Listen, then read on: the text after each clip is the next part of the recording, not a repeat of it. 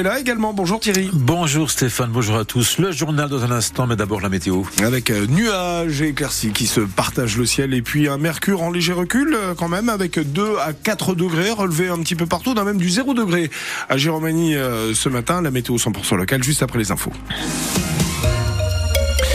La survie du lycée Aragon à Héricourt est-elle menacée? C'est la crainte des enseignants et des élèves qui ont manifesté hier en début d'après-midi devant l'établissement.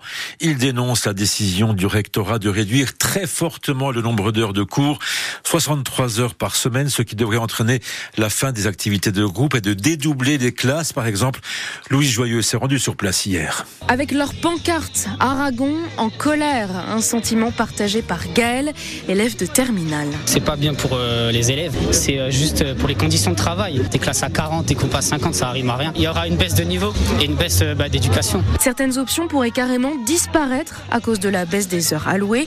Alors Nina est bien embêtée. Parce que moi déjà je viens de, je viens de loin, j'habite à 40 km d'ici, je suis à l'internat. Du coup on est beaucoup à venir ici pour l'option hors plat et si elle ferme, bah, on n'a plus de lycée. On, est, on veut faire ce qu'on veut quoi. Alors c'est tout un lycée qui donne de la voix.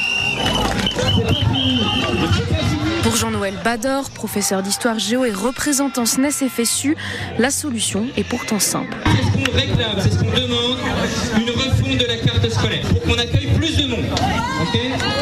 Professeurs, élus locaux comptent donc faire pression sur le rectorat. Gilles Lazare, conseiller régional et élu municipal à Héricourt. Je pense que le rectorat, faut qu'il change de paradigme.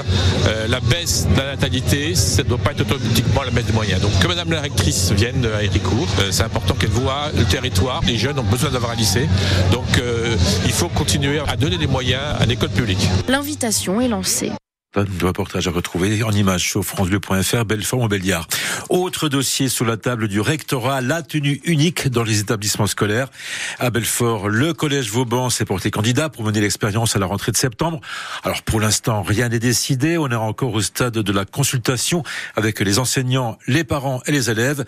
Un vote est prévu le 11 avril. Alors si c'est validé, Nathalie Albert Moretti, la rectrice de l'Académie de Besançon, nous explique comment cela va se passer. Le collège Vauban est pressenti, mais ça suppose qu'il y a un vote euh, en conseil d'administration euh, puisqu'il s'agit de modifier le règlement intérieur du collège pour prévoir le port euh, obligatoire de cette tenue unique.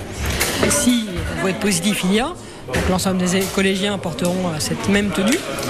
Encore une fois, titre expérimental, puisque le président de la République comme la ministre sont vraiment euh, désireux de voir ce que ça donne. L'idée c'est de mesurer l'impact en termes d'ambiance, de climat scolaire, euh, peut-être de diminution euh, de faits de harcèlement liés au fait que tel élève porte des vêtements qui ne sont pas de marque alors que tel groupe d'élèves affuble des vêtements voilà, plus marqués.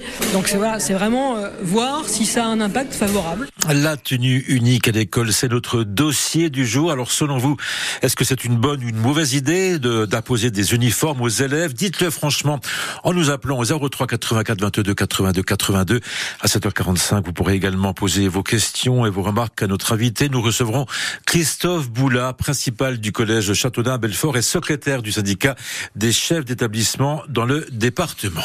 Les aides pour acheter un véhicule électrique, on la cote, mais les choses sont en train de bouger. Oui, que ce soit en matière de location longue durée ou de bonus écologique, un décret a été publié cette nuit et il prévoit une baisse des aides de l'État pour les ménages les plus aisés, Cyril Lardot. 1000 euros de moins de bonus écologique pour la moitié des ménages, ceux aux revenus les plus élevés. Ces derniers pourront donc désormais prétendre à une aide de 4000 euros contre 5000 euros pour les autres et même 7000 euros pour les plus modestes. Alors il y a des conditions qui restent inchangées. La voiture doit être électrique ou à hydrogène. Elle doit être neuve, coûter moins de 47 000 euros. Et à cela s'ajoutent des critères environnementaux, comme le fait qu'elle ne soit pas fabriquée en Chine, ce qui exclut d'office certaines Tesla, par exemple.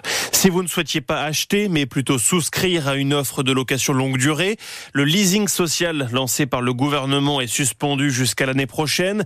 Les voitures électriques à 100 euros par mois ont rencontré un franc succès, avec plus de 50 000 commandes validées, le double de ce qui avait été initialement prévu. En revanche, la prime à la casse reste d'actualité. Elle permet de se séparer d'un véhicule polluant et d'acheter une voiture électrique, un deux roues ou un vélo électrique. Ils veulent des actes concrets et rapides. Dix jours après la levée des blocages, Gabriel Attal retrouve cet après-midi à Matignon les représentants de la FNSEA et des jeunes agriculteurs. Ils maintiennent la pression à moins de deux semaines du salon de l'agriculture. Il n'a que 29 ans, mais il doit mettre un terme à sa carrière de footballeur professionnel. Tony Mauricio, l'ex-milieu de terrain socialien qui souffre d'une arthrose au genou, se retire définitivement des terrains.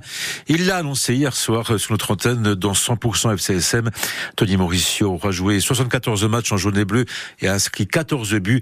Et c'est la mort de l'âme qu'il doit renoncer à sa carrière. J'ai fait un entraînement avec l'équipe et franchement, je faisais de la peine à voir limite. J'avais des blocages, ça me paralysait quoi concrètement et j'en ai parlé au doc. Euh, je suis reparti voir euh, Christian Lutz à, à, Strasbourg, donc le chirurgien, et il m'a dit malheureusement il n'y a pas d'autre solution quoi. Pour être franc, déjà il y a eu la situation du club, donc euh, la situation du club passait bien évidemment avant moi. Moi j'essayais justement de pouvoir euh, récupérer euh, déjà musculairement, mais euh, quand je faisais des essais pour essayer de reprendre, franchement j'avais toujours les mêmes douleurs, des coups de poignard sur des blocages, sur des changements d'appui et je pouvais plus quoi. Je pensais pas que ça allait se passer cet été, mais je pensais que je pouvais faire encore un an, deux ans en tirant un peu, quitte à souffrir un peu comme j'avais pu le faire notamment sur cette dernière saison, mais sauf que là avec les blocages, c'était pas possible. Et vous retrouvez l'intégralité de l'entretien avec Tony Mauricio sur francebleu.fr ou sur le replay de 100% FCSM. Pour être complet, sachez que le prochain match pour Sochaux, ce sera, vous le savez, ce vendredi à Bonal contre Épinal.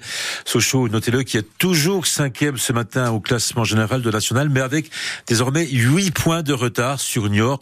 Niort, le deuxième qui a battu Nancy 2 buts à 1 hier soir. Mais Sochaux a deux matchs en retard.